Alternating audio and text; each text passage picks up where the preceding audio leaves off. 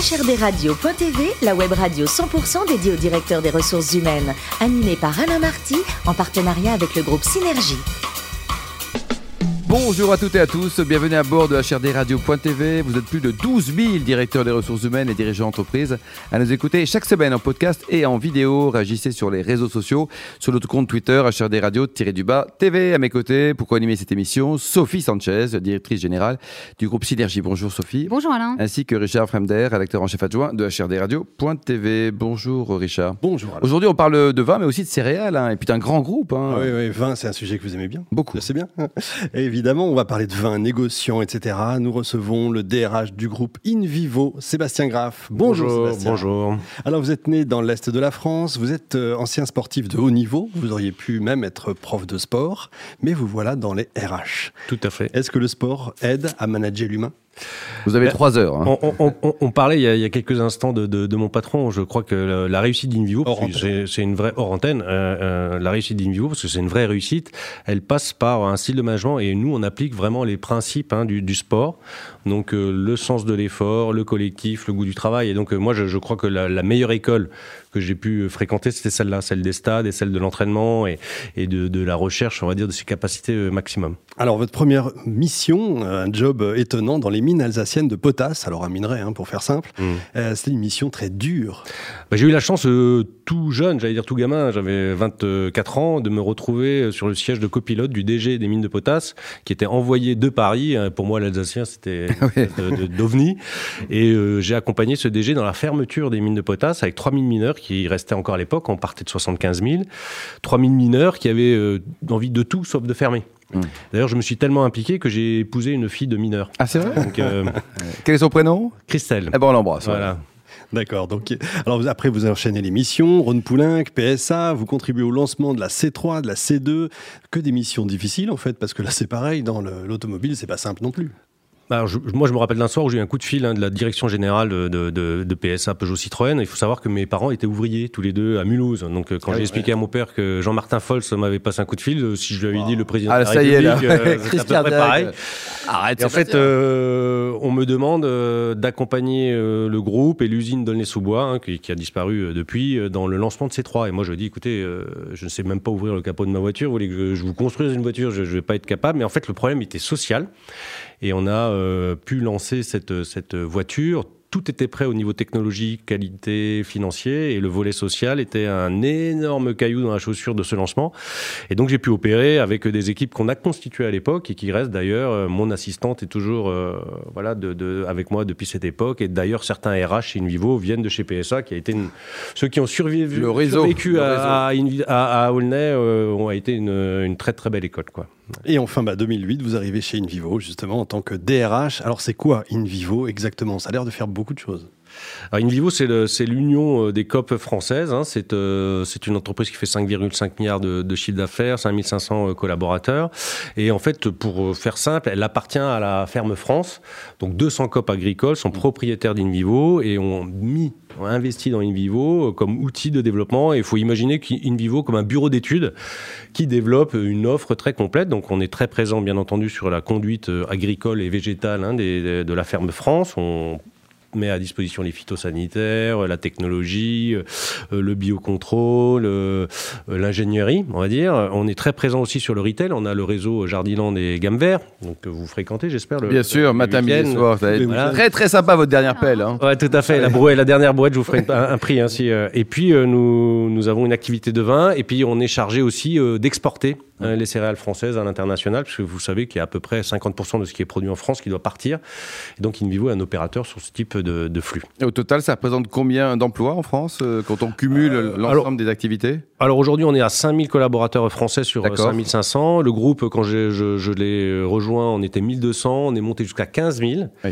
Après, on a cédé une activité qui était plutôt à l'international, au Brésil et en, et en Asie. Et aujourd'hui, on est 5500 avec un, un très fort centre de gravité sur, sur le retail, avec les magasins Jardiland Mm. et Gambert. Voilà. Sophie? Alors, quels sont les métiers qu'on retrouve chez Invivo? Alors le, le, on a bien entendu euh, tout ce que euh, des bataillons entiers de vendeurs, de caissières, euh, de chefs de, de rayon, de logisticiens, et c'est notre force vive. Et d'ailleurs, ils ont été très très très présents hein, pendant ces périodes de confinement. Ils ont beaucoup travaillé, ils ont tiré d'ailleurs la, la performance du groupe. Ensuite, on a bien entendu le métier phare chez Invivo, c'est l'agronome ou tout ce qui tourne autour de la technique euh, agricole. Et puis on a des petits nouveaux qui nous ont rejoints. hein. D'ailleurs, il n'y a pas très très longtemps chez, chez Invivo, c'est tout ce qui tourne autour du digital. InVivo a bénéficié d'un espèce de saut technologique, c'est-à-dire qu'on a mis beaucoup de temps à s'intéresser au digital, hein, et c'est en 2016 hein, qu'on se lance dans l'aventure. hein, donc, Tardif, euh. Steve Jobs avait déjà fait sa carrière. hein, euh, bon.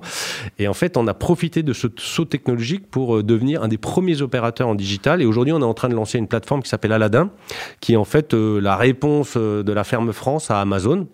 Euh, et, euh, et on a aujourd'hui euh, plusieurs centaines de collaborateurs sur ce type de métier. Et qu'est-ce que vous apporte justement le digital dans votre secteur d'activité? Bah, c'est un magnifique accélérateur de la stratégie du groupe, premièrement, hein, euh, en interne. Donc, on a complètement digitalisé InVivo. C'est-à-dire que vous allez chez InVivo, il n'y a plus de papier, il n'y a plus de feuilles de paye, il n'y a plus de factures, il n'y a plus de, de bannettes de courrier. Tout est digitalisé. Donc, Donc, ça tout nous- en liquide alors, c'est ça? Tout est en, en- en numérique. Ah, pardon, en numérique, oui. Il y a du liquide, on en parlait tout à l'heure sur, sur le vin. Et puis, euh, ça nous a permis aussi euh, d'aider les agriculteurs à avancer et à, et à répondre aux défis hein, de Mm. la technologie. Parce qu'aujourd'hui, il faut que l'agriculture progresse en termes de rendement, à peu près 60% de productivité supplémentaire par rapport à ce qu'on connaît.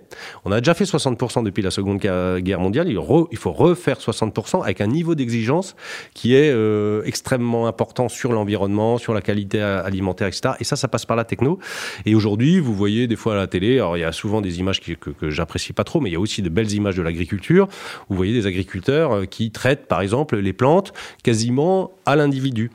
Et donc, on met, bien sûr, euh, quasiment euh, 80% de produits en moins et on va traiter uniquement euh, la plante malade ou la plante nécessiteuse. Et ça, ça passe par du logiciel, du satellite et in vivo et dans cette énorme euh, boucle techno.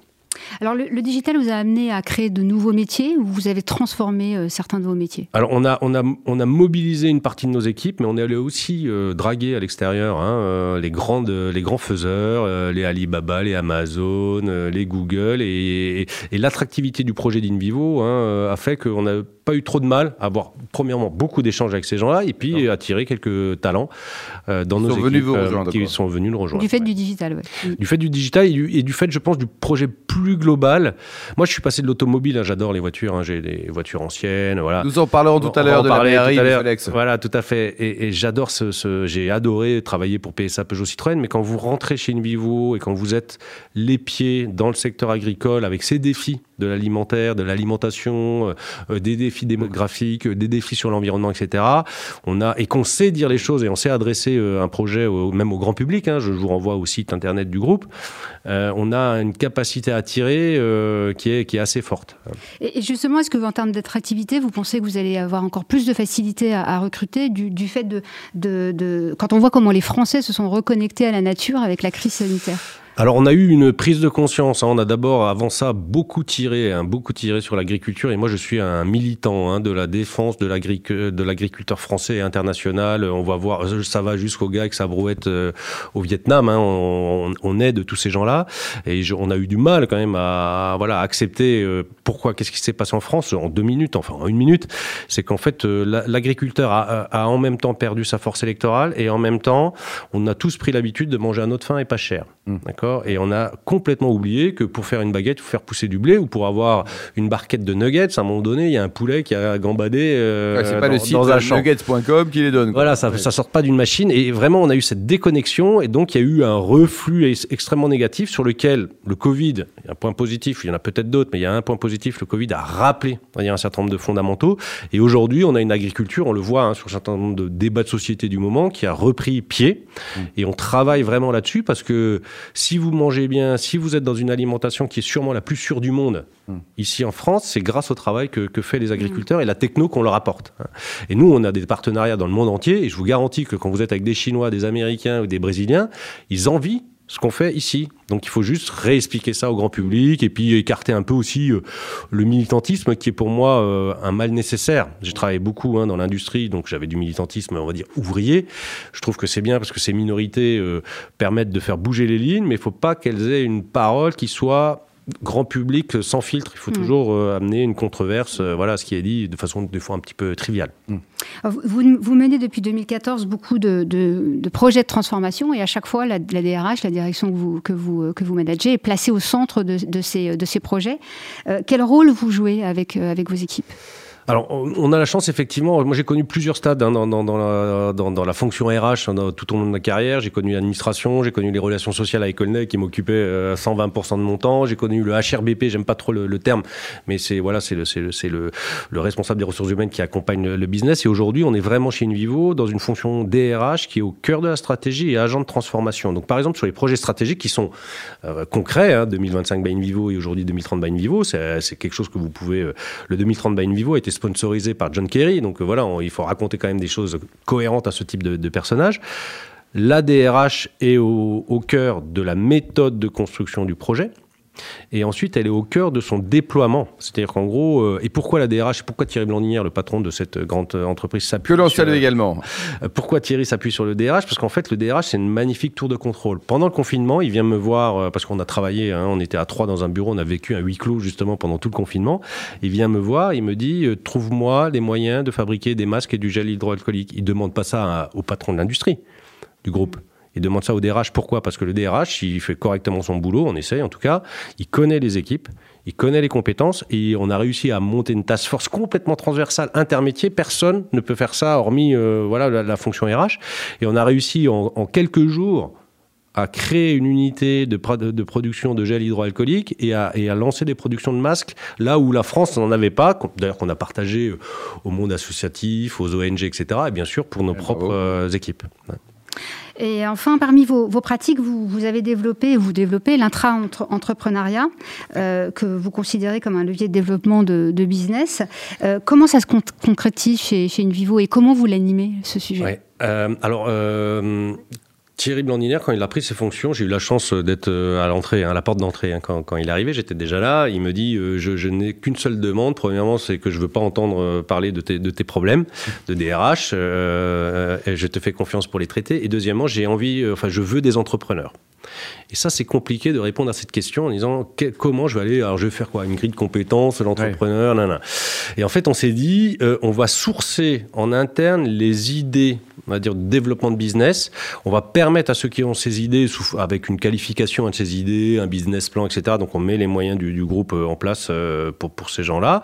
Et on va aller jusqu'au bout. D'ailleurs, on a été audité, il y a des gens qui sont venus du monde entier. On va aller jusqu'au bout pour permettre à ceux qui ont eu l'idée de devenir leur propre patron et donc de détenir des parts, des filiales dans lesquelles ils portent ces euh, projets. Par exemple, aujourd'hui, on a un dossier je vous recommande d'ailleurs euh, ces, produits. On a, on a une filiale qui s'appelle Cultive. Ce sont des produits euh, de cosmétiques euh, d'origine, on va dire, agricole, qui a un succès phénoménal, en tout cas aujourd'hui en termes en termes d'image. Le business est en train de se, développer. En fait, c'est l'idée de deux collaboratrices qui sont venues nous voir en disant moi j'ai une idée. Donc on les a accompagnées et elles sont aujourd'hui patronnes. Ils ont, elles ont une part de ce, de, ce, de ce business. Donc on est allé beaucoup plus loin que beaucoup d'entreprises en disant on va jusqu'à leur filet. Mmh. Voilà, des parts qui seront réalisées à la fin du programme. Et donc, euh, c'est un magnifique, euh, premièrement, catalyseur de business, parce que là, on est from scratch, et quand euh, cette, ce business va générer 13 millions d'euros d'EBITDA, c'est le programme auquel ah se sont engagés, bah, je veux dire, c'est quand, même, quand même juste pas mal par rapport aux investissements qu'on pourrait faire par ailleurs pour avoir la même somme. Et deux, elles sont, ces initiatives sont mises en scène au sens noble hein, euh, du terme, dans l'entreprise. Donc il y a des partages, des shows, euh, euh, des forums où en fait les gens viennent raconter ces histoires d'entrepreneuriat et donc on partage et, donc on, on, percole voilà cet aspect culturel. Et donc j'avais dernièrement une salle de 500 personnes qui étaient sur ce type de, de, sujet et je répondais à la question de Thierry. Je dis Thierry quand tu es arrivé tu m'as demandé de, trouver des, des, entrepreneurs. En tout cas cet état d'esprit, ben voilà, il y en a 500 devant toi et les gens étaient complètement enthousiastes et voilà euh, très fier voilà, d'être dans cette mouvance. Mm. Bon, Sébastien, euh, ça c'est bien beau tout ça, mais le plus beau métier du monde, c'est quoi? C'est perchiste, agronome ou DRH? Attention. hein. Alors moi, je suis arrivé, euh, je suis arrivé euh, par hasard, hein, comme, comme on se l'est dit un petit peu dans, ce métier de DRH, euh, on va dire sportif de haut niveau, interrompu dans, sa, dans, son parcours. Et aujourd'hui, ce que je peux vous dire, c'est que j'adore mon métier et je, je suis aussi là un militant de ce métier. Si vous regardez sur les réseaux ou, sur la, ou dans la presse, je suis constamment en train de défendre ce qui doit être fait par, par ce métier, de positionner le métier au centre de la stratégie en disant si on donne cet exemple, d'autres vont suivre, ça va donner des exemples à des Ou des DG. Et donc définitivement des RH. Est-ce que vous aimez les, les tomates rares, Sébastien? Alors je suis un grand, j'ai plusieurs euh, Alors, grandes que passions que dévorantes. tomates rares, déjà? Euh, alors je fais des choses qui sont euh, un peu borderline au niveau. C'est le seul petit, la seule petite encoche à, à la morale. hein, mais je voyage beaucoup. Mon métier me permet de, de- de voyager beaucoup et à titre privé. En fait, j'essaye lorsque c'est la saison d'aller chez les jardiniers du Pérou, de Thaïlande, du Vietnam ou de ou- Vous allez là-bas? ou des US pour aller leur récupérer une tomate de chez eux.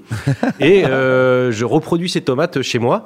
Et donc j'ai des collections de tomates. Donc elles sont qualifiées. C'est un peu japonais, quoi. Êtes Tout japonais, à fait, non tout Ouais. à fait. Donc j'ai une serre, j'ai une petite serre dans laquelle je fais ces expérimentations et en fait elles sont qualifiées notamment par mon épouse et mes amis, c'est-à-dire qu'on les, on les présente en disant tiens la péruvienne comment en général j'ai pas le nom officiel les mangez quand même, non et on les mange. Ah bon, quand même, parce que On les goûte, on les mange et elles sont qualifiées et certaines je les porte. euh, Notamment j'ai une petite euh, tomate qui s'appelle la tomate du Vésuve que j'ai euh, que je reproduis depuis une quinzaine d'années que j'ai euh, cueillie sur le bord du volcan, sur les pentes du Et volcan. quand vous allez chez les copains, vos tomates, vous les mettez dans votre méhari que vous avez retapé ou pas? Et voilà, et euh, donc j'ai un moyen de transport tout à fait adapté à la tomate. hein. C'est euh, c'est- une Méhari qui, a, qui, qui est de 79 et que j'ai pris euh, dans un état euh, voilà, euh, Proche de conforme à son âge. Ouais.